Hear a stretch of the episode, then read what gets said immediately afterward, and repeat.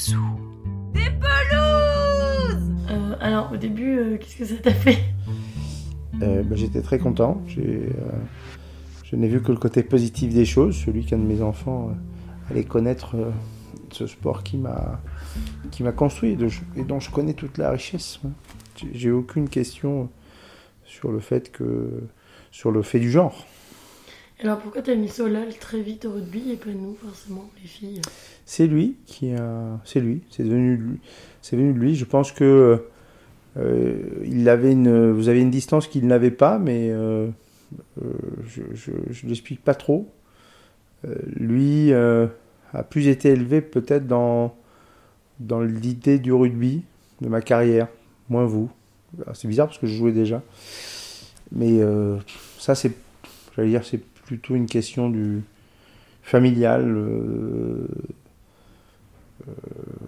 voilà, il y a une part d'éducation qui revient aussi. euh, J'en ai une petite, mais il y a, la mère, il y a vous. euh, vous n'avez pas été élevé dans. Cela l'a très vite embrassé l'idée que son père était un ancien joueur. Et, et on est allé voir des matchs ensemble, etc., etc. Donc il y avait une proximité avec le rugby, c'est vrai que vous, vous n'aviez pas. Ça, c'est une question de genre, seulement. Pourquoi? Ben, parce que je pense que votre maman, euh, qui adorait le rugby, euh, à l'époque, euh, euh, elle adorait le rugby, mais elle n'était pas, euh, pas amoureuse du rugby. Elle adorait le fait que je joue au rugby. Euh, mais la culture l'intéressait pas trop, la culture rugbystique. Donc c'est pas un univers dans lequel elle voulait vous, duquel elle voulait vous imprégner. Euh, Solal, c'est différent puisque j'étais séparé de la maman euh, dès, dès le plus jeune âge. Et euh, voilà, quand je l'avais, ben, euh, on regardait des matchs de rugby, on, on allait voir des matchs de rugby. Donc euh, très vite, quand il a voulu faire du sport, de manière assez, euh, assez mécanique, euh, c'est sur le rugby que son choix s'est porté, de manière euh, peu arbitraire. Et d'ailleurs, euh, sa maman voulait pas trop au début, elle l'a mis au tennis, au judo, Oui, oui, au oui. basket. Pourquoi? Et comment tu l'as convaincu l'ai pas convaincu, non, c'est lui qui voulait. Solal l'a convaincu Enfin, Je sais pas, elle veut toujours pas qu'il fasse du rugby, hein. donc euh, c'est quelque chose qu'elle n'aime pas, pour diverses raisons. Ok. Est-ce que tu as déjà eu peur alors pour Solal ou pour moi? Jamais. Parce que le, le risque fait partie de, de, cette, de ce sport. Et moi, j'embrasse la culture du rugby dans toutes ses, ses dimensions. Je la défends, je la nourris, je la, je l'encense même. euh, et ça fait partie. Ce qui fait la richesse du rugby, c'est cette dimension de, combat collectif euh, au milieu d'une situation euh, risquée, où tu mets en jeu ton, intégrité physique. Donc c'est un contrat que tu fais avec cette discipline que tu dois accepter pour toi et pour, tout le monde. C'est, pas moi qui, je, ne l'impose à personne. Dans la mesure où quelqu'un fait du rugby, il l'embrasse comme un boxeur euh, embrasse le risque d'être mis KO un jour. C'est tellement évident pour moi. Si tu fais du rugby, tu embrasses le risque. Voilà, c'est pas tes parents à l'embrasser pour toi ou ou à le minimiser. Il faut que les parents soient éclairés et éclairants pour que les choses soient claires dès le début. Alors, est-ce que, tu parlais de regarder les matchs de rugby tout à l'heure, est-ce que tu regardes avec le même plaisir un match des filles qu'un match des garçons? Oui, complètement. Est-ce que ton regard a changé sur le rugby féminin? Oui, beaucoup. Oui, oui, bien sûr. Nous, on a vécu, euh, enfin nous, moi j'ai vécu une période où euh, ça a switché, c'est-à-dire du temps où je jouais, euh, le, rugby féminin était complètement hors, hors du champ visuel, tout bonnement. Voilà. Donc la question ne se posait même pas, elle n'existait pas. Ce qui veut dire que le rugby féminin n'existait pas. Le rugby féminin existe depuis les années 60. Il y même eu un petit frémissement dans les années 20, puis ça s'est arrêté. Euh, Mais en France, voilà, il y a eu des, pionnières dans les années 60. Mais c'est vrai que c'était euh, quelque chose qui avait aucune, aucun retentissement. Même l'institution elle-même, la fédération, euh, n'était pas du tout reconnaissante. Donc, j'ai changé parce que je ne savais même pas que ça existait. Je veux dire les choses très simplement. Et puis, euh, ce qui m'a amené au rugby féminin, c'est euh, deux choses. D'abord, la pratique de mes enfants, la tienne, euh, voilà, où j'ai découvert, découvert combien, enfin voilà, que la question du genre se posait pas, ou elle se posait, mais de manière plutôt positive. Et puis après, en tant que dirigeant, c'est derrière ta pratique, il y a eu le chantier qui s'est ouvert et tout ce qu'il y avait à faire. Et tout ce qui était intéressant de faire, parce que ce qui est aussi passionnant dans, ce, dans cette question, c'est que ça dépasse le, le champ du sportif et qu'on on embrasse aussi des questions sociétales, d'égalité de droits auxquelles je suis attaché. Et t'es déjà venu me voir? Ah oui, je suis venu te voir.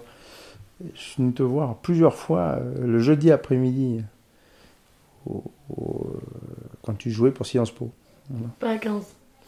Et non, non, non, tu jouais à l'époque à, à 10 ou 12, 10, à 7. Tu jouais à 7. Non, non, jamais à 15, puisque après tu as, tu as fait du 15 une fois que tu es parti, en gros. T'as envie de venir nous voir? Ah oui, bien sûr. Et t'es allé le voir tout de suite? Et Solal, je suis allé le voir, euh, oui, je suis allé aux entraînements, euh, mais comme toi. Je suis allé peu le voir parce qu'il n'a pas beaucoup joué, Solal. Il fait quelques plateaux, mais. Et, lui- et lui non plus, je l'ai jamais vu jouer à 15. Est-ce que t'as déjà été témoin d'une blessure d'un de tes enfants pendant que t'es allé voir les. pendant que t'étais spectateur d'un match de l'un d'entre eux? Non. Non. Euh, Mais vous êtes que deux, hein. Bah oui, mais on dit les. J'ai une fille qui fait de la boxe aussi. Ouais. Mais t'as pas encore vu son combat. Mais. Pas qu'il y en a un, lui, mais. Est-ce que euh, t'as l'impression, quand même, dans le dans comment tu le racontes aux gens, que c'est un peu plus bizarre de dire ma fille fait du rugby que mon fils fait du rugby? Non. Non? Ça te met pas mal à l'aise? Pas du tout. Et les réactions des c'est une grande fierté. les- Oh, maintenant, c'est. Je pense que vraiment les choses sont. sont complètement euh, acceptées et normales. Ça a été très très vite. Ouais. Ou alors peut-être que les gens n'osent pas montrer leur trouble ou leur gêne, hein, mais alors. euh, moi, je suis un. Enfin, je- au contraire, je suis un prosélyte, un ambassadeur du rugby féminin. Donc personne me montre euh, ni, un, euh, en- enfin, ni un étonnement, encore moins euh, une gêne. Et tout à l'heure, tu parlais de ton livre, tu as fait une lettre pour les parents. Ouais. Qu'est-ce que qu'est-ce que tu dis aux parents qui ont peur pour leurs filles ou pour leurs euh, enfants en général quand ils vont au rugby Je dis plusieurs choses. Je dis d'abord que euh, le- c'est une activité qui a un risque intrinsèque qui est euh, comparable à toutes les activités de plein air. Euh, voilà, dans les, dans les études qui sont parues, l'accidentologie liée au rugby euh, est dans une zone statistique qui ne la met pas euh, dans une situation exceptionnelle euh, par rapport au football, par rapport aux activités de plein air en général et sportives en général. Ça, c'est le premier point. Je vais le dire autrement parce que c'est ça qui m'a donné l'idée du livre. Oui, jouer au rugby entraîne un risque et peut entraîner une blessure. Mais si tu prends la question euh, par le mauvais angle, c'est-à-dire euh, bah, il, est inacceptable qu'un enfant se blesse, euh, bah, à ce moment-là, ça clôt le débat. Et il faut arrêter le rugby. Et il faut arrêter la quasi-totalité des activités sportives et de plein air, puisque toutes ont une accidentologie. Et puis il faut même aller plus loin, il faut arrêter d'amener ses enfants à l'école à vélo, en voiture, parce que c'est aussi accidentogène. En fait, la vie est accidentogène. Donc le, risque zéro est une, utopie, une imbécilité. Donc la question, c'est pas est-ce qu'on peut... euh, est-ce qu'il est normal que des enfants se blessent au rugby et, faut-il interdire le rugby parce qu'ils se blessent? La question qui est posée en général à toutes les, toutes les sociétés, à tous les moments de l'histoire, c'est quels risques sont acceptables à ce moment-là. Et ça, ça devient un débat intéressant. Et là, tu t'aperçois que la définition d'un risque acceptable est quelque chose d'extrêmement euh, complexe euh, euh, et surtout, c'est un dialogue permanent, c'est quelque chose de vivant. Donc c'est vivant dans le temps et dans l'espace. Et donc il y a ici des risques magnifiés, et des risques, ici des risques redoutés. Et, Et pour faire simple, plus une société et plus des individus aiment une activité, plus le risque est acceptable et accepté, moins tu es euh, acculturé à la pratique et plus le risque te semble complètement euh, incohérent. Donc euh, euh, la question de la relativité des choses et du risque et des cultures euh, est un débat vivant, passionnant. C'est par cette voie-là qu'il faut entrer dans la question du risque dans le rugby. Donc quand tu parles avec des parents, il faut assumer le risque du rugby, qui n'est absolument pas, euh, premièrement, en augmentation, absolument pas disproportionné par rapport aux autres activités. Euh, et la deuxième partie, euh, que encore une fois, le risque est une discussion permanente entre une culture, un individu, un moment, une histoire. Et ce sont nos propres valeurs qui décident de ce que nous acceptons ou ce que nous n'acceptons pas. Donc euh, chaque parent a son, architecture de valeurs pour accepter les choses pour eux et leurs enfants. Et puis la dernière chose que je leur dirais, c'est un peu long, mais c'est qu'en tout cas ça ne peut pas être réduit à- au seul risque. C'est-à-dire que derrière le risque, et je dis bien derrière parce qu'il faut passer par le risque, le rugby est un formidable outil d'épanouissement individuel et collectif. Donc j'encourage les parents à, poser la question, à élaborer une réponse satisfaisante et à faire pratiquer leurs enfants au rugby parce que c'est un, un été éducationnel extraordinaire qui t'apprend parce que justement il y a ce risque qui est lié au combat collectif, c'est le seul sport de combat collectif euh, qui va dégager tout un tout un camailleux de valeurs qui sont basées sur la solidarité, l'entraide, la dépendance à l'autre, euh, euh, voilà que d'autres secteurs de la vie connaissent, l'armée, voilà des secteurs où ta vie dépend des autres, il y en a plein d'autres. hein. Mais celui-là, il le met en scène, il le joue, il le rejoue tous les dimanches. C'est assez extraordinaire. C'est un théâtre formidable où tous les dimanches, tu peux être un héros, un salopard, un lâche, un couard, un- celui qui a sauvé ta copine, euh, celui qui s'est échappé. Et tous les dimanches, on te remet une feuille blanche et tous les dimanches, tu peux recommencer et te, redéfinir. C'est. Je résume dans le livre, quelqu'un a dit il n'y a pas de héros, il y a des circonstances héroïques, c'est tellement vrai. Tu ne peux pas être un héros si, à un moment donné, la vie t'offre pas une circonstance héroïque. Le rugby, tous les week-ends, c'est un petit théâtre, mais il t'offre une situation ou, ou une dizaine de situations dans lesquelles tu vas pouvoir te distinguer et t'auto-construire et t'auto-définir par rapport au groupe. Voilà. Est-ce que tu es une ordure ou est-ce que tu es un bon mec? Est-ce que tu es une guerrière ou est-ce que tu es une couarde Est-ce que c'est pas dur parfois de, de mettre tout ça en pratique? C'est de la théorie, mais quand tu vois voilà, euh, les coups, euh, ton enfant sur le terrain, tu trembles un peu dans ta chair, même si toi tu l'as vécu. Tu vois, si je pense à mamé, euh, je disais. Parce qu'elle n'était pas du tout acculturée, ma mère. Donc, euh, Mhm. ma mère, effectivement, redoutait le rugby, elle détestait le rugby, elle trouvait que c'était. euh, C'était voilà, c'était un truc qu'il ne comprenait pas, mais c'était vraiment un problème de culture. On était un- issu d'une famille qui n'était absolument pas un rugby, et donc c'était une pratique un peu sauvage. Pour, euh, vous voyez pas le lien entre les bénéfices et, et- et le risque pris. Et, euh, et les premières fois que tu m'as vu sur un terrain, c'était quoi ta réaction? J'étais super content. Non, mais je veux dire, au-delà de content, euh, c'était choqué, c'était déplu, tu t'es Mais non, ok, j'étais super content, je dis bien, j'étais super content. T'étais à l'aise, t'étais heureuse, euh, tu Sur la t'envoyais. pratique du rugby. Justement, t'étais très à l'aise dans le contact, dans la dimension très physique, euh, t'allais au combat, t'avais l'air de t'épanouir dans le combat, donc t'avais. J'étais content parce que tu, tu comprenais l'intérêt de ce sport, qui est là, qui est dans le combat.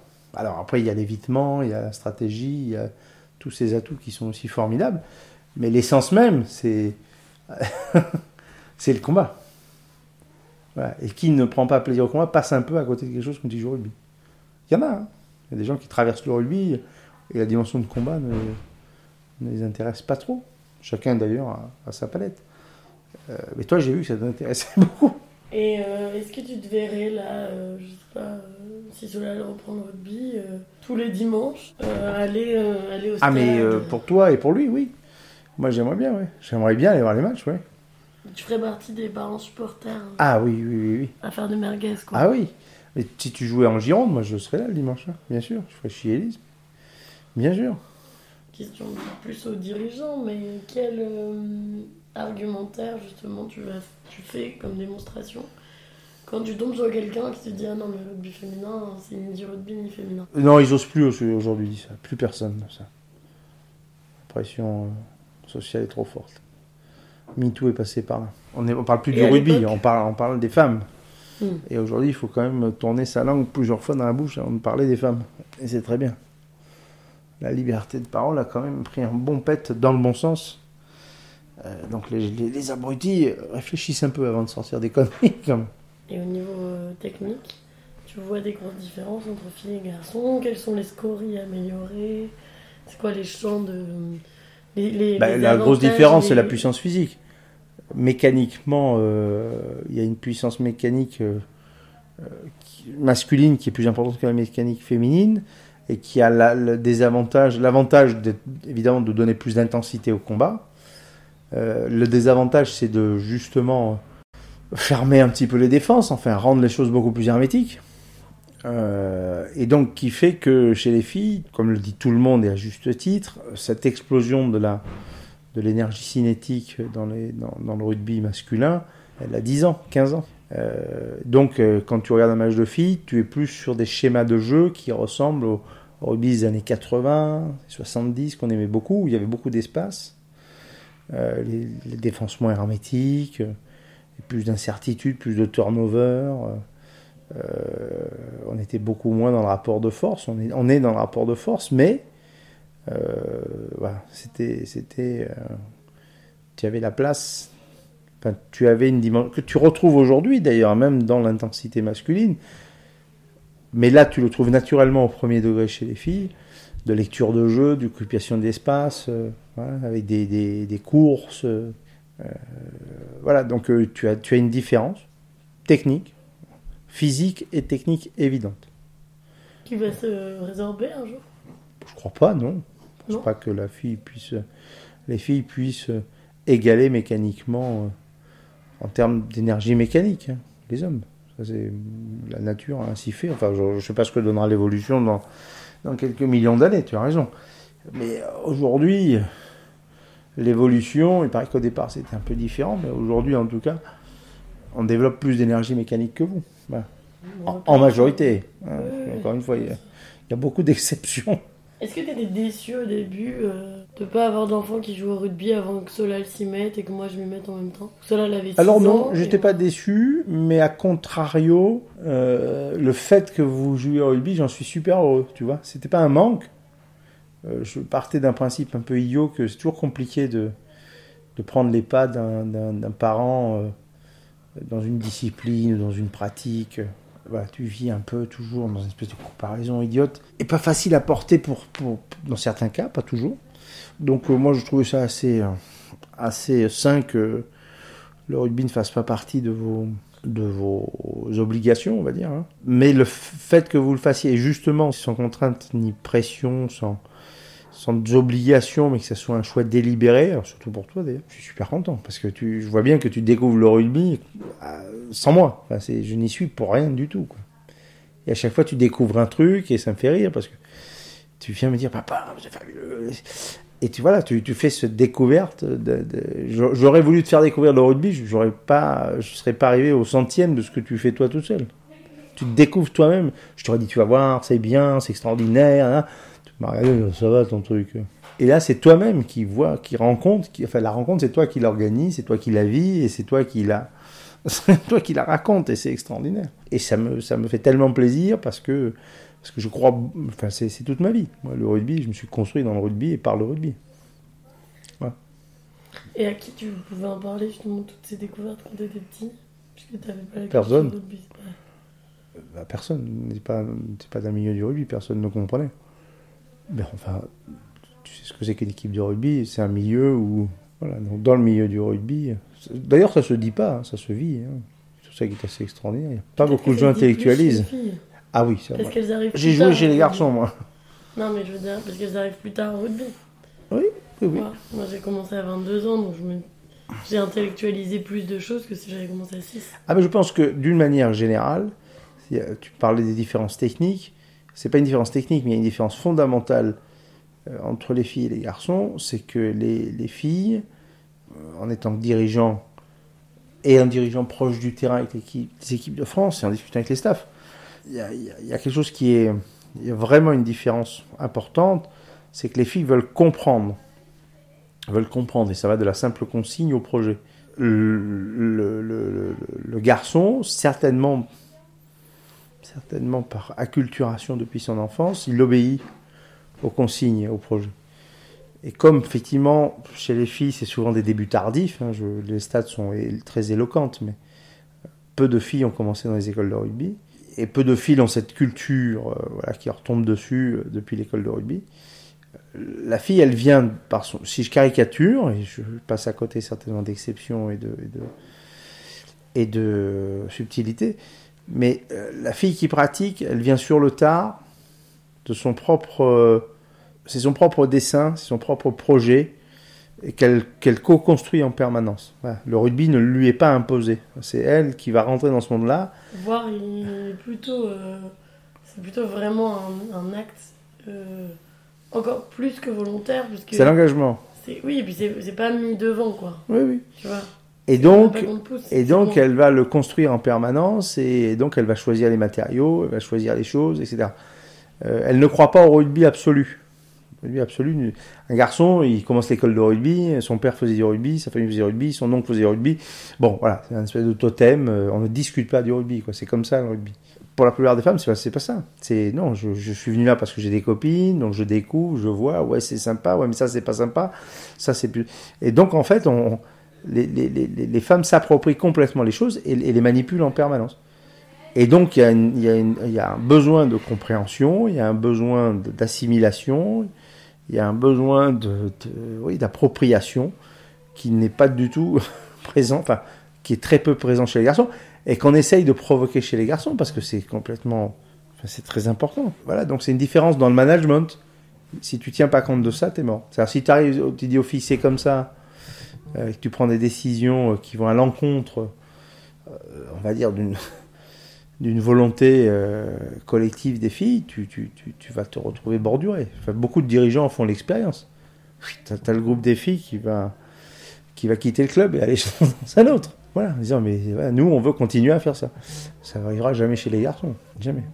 Les garçons, on- il y en a qui disent on est plus bête. On est plus formé à.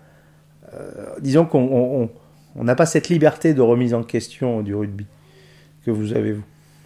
Nous, le rugby, il existait, c'est un truc d'homme fait par les hommes depuis 150 ans. Et euh, peu de gens euh, remettent en cause les choses. Il y en a, hein, des théoriciens, il y en a beaucoup. Mais c'est à la marge. Quand tu es pilier, on ne te demande pas de réinventer le rugby. Les femmes, elles, elles le réinventent en permanence. On leur a pas demandé, mais ça fait partie de leur, de leur truc. Elles le réinventent en permanence. Donc elles discutent de tout. Et elles ont cette liberté-là et on leur laisse. C'est ça qui est- c'est que leur- le rugby leur laisse. C'est drôle. Le rugby pourrait leur dire mais ta gueule. enfin, euh, c'est comme ça. Non, non, non. Ça s'est construit comme ça maintenant. Et tous les managers, manageuses, tous les dirigeants ou dirigeantes qui euh, ont des femmes en, en charge le savent. Voilà. Il faut que les filles s'approprient le truc et, et si elles ont des choses. Alors bien sûr, tu leur dis oui, mais bon, la passe, on la fait quand même toujours en arrière. hein. Il y a des évidences. Mais je parle dans la vie du groupe, je parle des décisions, je parle euh, dans, dans l'humain, dans le management de l'humain.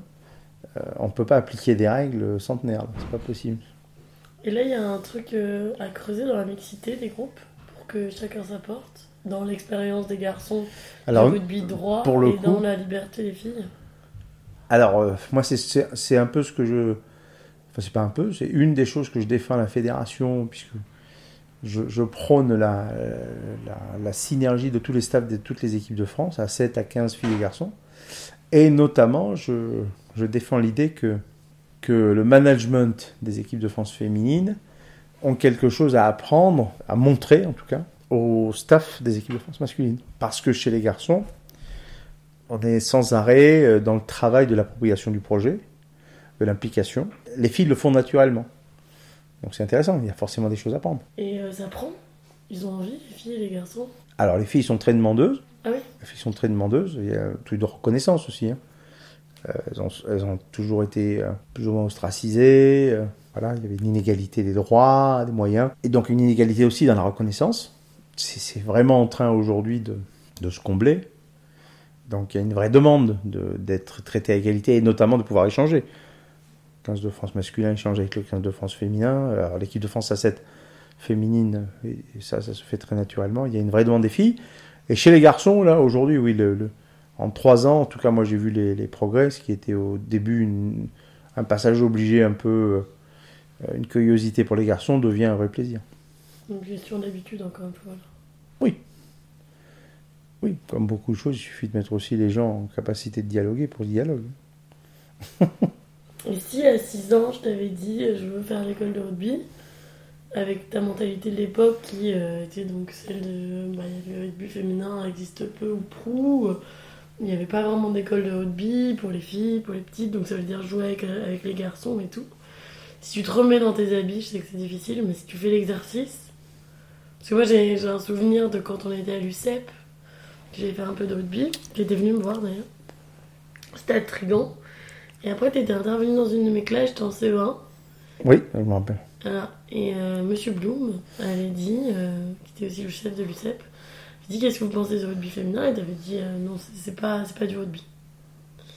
Alors, c'était les habits d'il y a maintenant 20 ans, hein. tout le monde a changé, heureusement, le rugby euh, des filles a changé.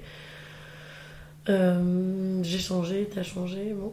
Est-ce que. On a euh, changé.